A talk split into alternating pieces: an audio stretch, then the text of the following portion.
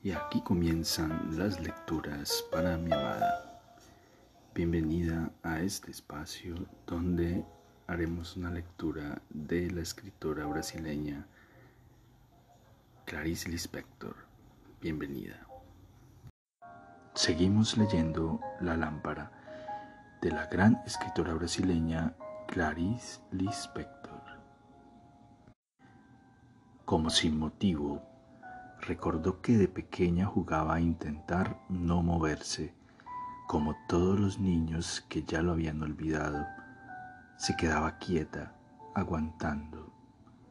Los instantes latían en el cuerpo tenso, uno más, uno más, uno más. Y de repente el motivo era irresistible, algo imposible de ser contenido, como un nacimiento y ella lo ejecutaba eléctrico, brusco y corto. Confusamente había en todo lo que ella conocía ese mismo momento de realización indomable. Y, quién sabe, tal vez el gesto incontrolado escapaba secretamente en todas las vidas. Sin saber por qué pensó en su abuela materna, Siempre había observado en los viejos algo que no se podía resumir, que no era exactamente ausencia de deseo o satisfacción, tampoco experiencia. Ah, experiencia nunca, algo que sólo la vida imponderable de todos los instantes incomprensibles del sueño y de la vigilia parecía conceder. Tan extrañas e imperceptibles eran la fuerza y la fecundidad del ritmo. Nada parecía escapar a la sucesión continua, a un íntimo movimiento esférico, inspirando, expirando, inspirando, expirando, muerte y resurrección. Al final, todo era como era, pensó casi con claridad, casi alegre, y eso significaba su más profunda sensación de la existencia, como si las cosas estuviesen hechas de la imposibilidad de no ser. De repente le pareció comprender, pero sin explicárselo, porque en los últimos tiempos su inquietud había crecido como un cuerpo de niña que presiente sofocada la pubertad. Se levantó, caminó, con el ruido de las ruedas, los movimientos inclinados contra la dirección del tren. De algún modo le parecía divertido el esfuerzo que hacía y tal vez por eso sonrió, como si completase algún designio. Entró en el vagón restaurante, pidió café arreglándose el sombrero polvoriento, asumiendo vagamente una actitud de persona importante, grande, y de buen humor. Sentía una clara paz abierta como un campo ignorado y tranquilo. Poco a poco se olvidó de sí misma y pasó a observar con dócil interés las cosas del tren, una mujer masticando. Algunas chispas cruzaban con rápida violencia las ventanillas, aquel ras, ras, ras de las ruedas que parecía un rumor interno Atardecía. El tren corría por los campos ya sin color. El restaurante estaba casi vacío. Sobre los manteles manchados se posaban las moscas. Todo era áspero y estaba reseco de polvo. Con un sobresalto notó su propio abandono. Se escrutó con una ligera ansiedad. Mientras tanto, algo imperceptible ya se había transformado. Con algo de inquietud se escuchaba el ser despierto, profundamente intranquilo.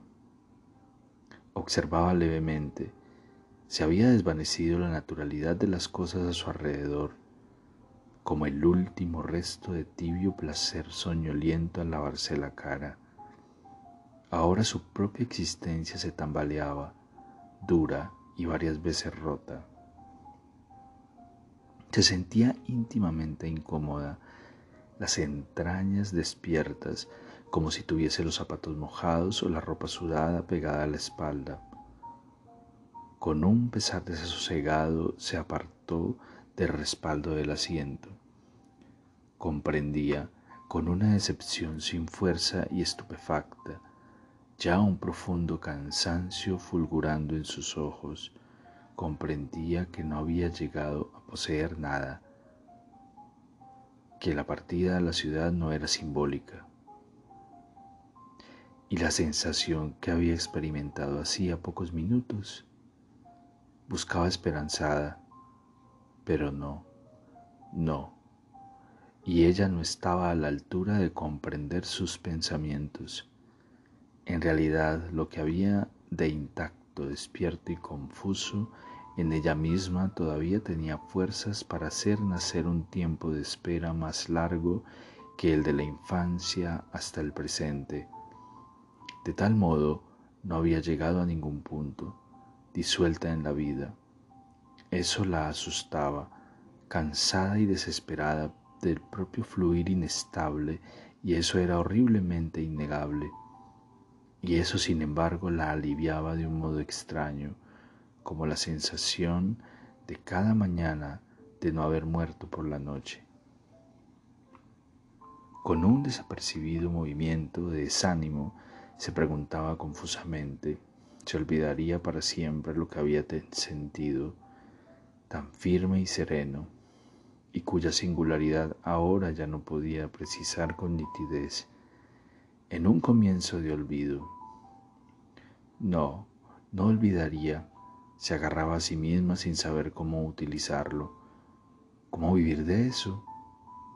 Nunca podría apurarlo, y eso era también algo innegable. El tren avanzaba como obligándola a perderse a sí misma. Las ruedas resoplaban, el camarero del restaurante inclinaba el cuerpo según el movimiento del vagón, equilibrándose, desequilibrándose, el café, estaba caliente, sí, seguro que era la primera vez en el mundo que en un vagón restaurante alguien conseguía tomar café caliente, lo que era una cosa como para balancear la cabeza levemente, sorprendida, como ella hacía ahora al agitar la cinta roja del sombrero marrón. Con la maleta posada en el suelo, Esperó un momento en la esquina. Sí, ahora tomar un taxi, buscar a Miguel, pedirle el dinero de la venta de los muebles. Sí, sí. Pero suspiró inmóvil y atenta. El rostro lleno de polvo bajo el sombrero ligeramente torcido en la cabeza parecía oscuro y oprimido por un vago temor. ¿Qué le pasaba? ¿Por qué desfallecía todo su pasado y empezaba horriblemente un tiempo nuevo? De repente empezó a sudar. El estómago, el estómago se le encogió en una oleada de náuseas. Respiraba terriblemente oprimida y jadeante. ¿Qué le pasaba? ¿O qué le iba a pasar? Con un esfuerzo que el pecho parecía soportar como un viscoso peso, con un malestar que no se podía sobrepasar, cruzó pálida la calle y el coche dobló la esquina. Ella retrocedió un paso, el coche vaciló, ella avanzó y el coche vino como un rayo. Ella lo sintió como un choque de calor sobre el cuerpo y una caída sin dolor mientras su corazón miraba sorprendido hacia ninguna parte y un grito de hombre venía de alguna dirección. Era velozmente el mismo día de hacía tres años, cuando se paró en seco evitando por muy poco pisar un gatito rígido y muerto, y su corazón había retrocedido mientras, con los ojos por un momento profundamente cerrados de asco, todo su cuerpo se decía en un oscuro y cavernoso instante, como en el vacío sonoro de una iglesia silenciosa. En una honda náusea vivificadora, su corazón retrocedía blanco y sólido en una caída seca. Arr. Y cuando pensaba oscuramente en Vicente, vio a Adriano, a Vicente, a Miguel, a Daniel.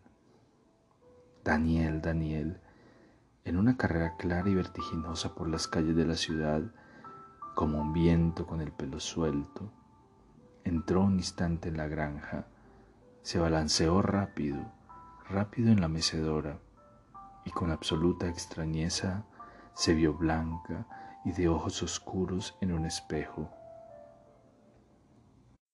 Largos corredores se formaban en su interior, largos corredores cansados, difíciles y oscuros. Puertas sucesivas se cerraban sin ruido, con asombro y cuidado mientras recordaba los momentos de cólera de Daniel y los instantes se sucedían claramente. Daniel y ella habían masticado el final de la fruta que se deslizaba por el mentón y se miraban con los ojos brillantes e inteligentes. A cada uno le gustaba lo que el otro comía. Hacía frío, la nariz roja y lastimada en el patio de la granja. Dirigió un estremecimiento a Daniel, ella que nunca había perdido el tiempo confuso, sordo, rápido, claro, disonante, el ruido que produce una orquesta afinando sus instrumentos para el concierto y un movimiento de bienestar buscando consuelo, el corazón insólito. Lo que sucedía era tan simple que no sabía dónde entender. En la helada penumbra, corredores negros, estrechos, vacíos y húmedos, una sustancia durmiente y silenciosa, y de repente, de repente, de repente, la mariposa blanca revoloteando por los corredores sombríos, perdiéndose en el final de la oscuridad. Ella deseaba oscuramente pararse, ella deseaba oscuramente pararse. La calle humeaba, fría y soñolienta, su propio corazón se sorprendía, la cabeza pesada, pesada de gracia aturdidora mientras las calles de Brejo Alto se acercaban veloces y vacilantes con su olor de manzana, serrín, importación y exportación, aquella falta de mar. De repente, arrebatada por su propio espíritu, era un momento extremadamente íntimo y extraño. Ella lo reconocía todo, ¿Cuántas veces, cuántas veces lo había ensayado sin saberlo y ahora extraordinariamente quieta, purificada de las propias fuentes de energía, entregando incluso las posibilidades futuras? Ah, no haber reconocido entonces aquella especie de gesto, casi una posición del pensamiento, la cabeza inclinada hacia un lado, así, así. No haberle dado importancia entonces. ¿Cómo se asustaría si lo hubiese comprendido? Pero ahora no estaba asustada. El impulso era inferior a la cualidad más secreta del ser. En la helada penumbra nacía una nueva exactitud. No, no, no era una sensación decadente, pero deseaba oscuramente, oscuramente pararse la dificultad, la dificultad que venía del cielo, que venía. El primer acontecimiento real, el único hecho que serviría de comienzo a su vida, libre como tirar una copa de cristal por la ventana. El movimiento irresistible que no se podía refrenar. También había ensayado cuando buscaba percibir el olor en los edificios en construcción había ensayado el olor de la media penumbra. Cal, madera, hierro frío, polvo posado al acecho. ¿Cómo podía haberlo olvidado? Sí, el campo vacío. Con la hierba al viento sin ella, completamente sin ella, sin ella, sin ninguna sensación, solo el viento, la irrealidad acercándose en colores iridiscentes, a velocidad alta, leve, penetrante. Las nieblas se desgarraban y descubrían formas firmes. Un sonido mudo estallaba desde la intimidad adivinada de las cosas, el silencio aplastando partículas de tierra en la oscuridad y negras hormigas lentas y altas caminando sobre gruesos granos de tierra y el viento soplando fuerte. Un cubo límpido flotando en el aire y la luz corriendo paralela a todos los puntos. Era presente, así había sido, así sería, y el viento, el viento, ella que había sido tan constante. Entonces la gente se amontonó alrededor de la mujer mientras el coche huía. Yo vi cómo el coche llegó en ese momento, en ese mismo momento, y le pasó por encima. Esos conductores están locos. A mi hijo un día casi lo atropellan, pero afortunadamente ha dicho que en ese momento, en ese mismo momento, nadie ha llamado a una ambulancia. ¿Por qué no la llama usted? Qué manía de... Apártense que voy a tomarle el pulso. Soy estudiante de medicina. No llamo porque no soy de aquí. Usted... Ah, es... Él es estudiante de medicina. Dice que va a tomarle el pulso a la mujer. El conductor sí que ha sido listo, se ha alargado. ¿Será posible? Llamen a una ambulancia. Nadie se mueve. Yo no soy de aquí y no tengo práctica en estas cosas. Llamen a una ambulancia. Yo soy estudiante de medicina y hasta un niño puede ver que esta mujer está muerta. Llamen a la policía si quieren, eso sí. La pobre, pero no cuesta nada llamar a una ambulancia. Quién sabe si... Ahí viene el guardia. Él dijo que era estudiante de medicina y que hasta un niño podía ver. Vaya por Dios, vaya por Dios, gritó asombrada y victoriosa una mujer gorda. Yo la conozco a esta, a esa. Iba a llamarle algo que los muertos no merecen. Se golpeó la boca con la mano. ¿Pero qué? ¿Cómo? preguntaban varias personas interesadas. Dios me perdone, pero esa mujer estuvo tirándole los tejos a mi marido. Ahí lleva el castigo.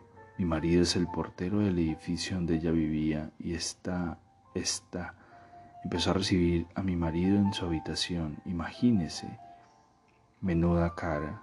Avisé a mi marido para que acabara con eso y por poco no voy yo misma a estrangularla a esta. Pero mira tú por dónde, a quién voy a ver morir. Casi se asfixiaba la pobre mujer. ¿Pero está usted segura? preguntó en voz baja e interesada una vieja de negro agitando la dura rosa del sombrero. Vaya si lo estoy, gritó la mujer abriendo los brazos. Algunas personas se reían, otras murmuraban algo sobre la inoportunidad de la conversación. Pobre, pero si está muerta, como dijo ese señor, no hay ambulancia que salve a una mujer muerta. Llamen a alguien de la funeraria. Yo no soy de aquí, no conozco.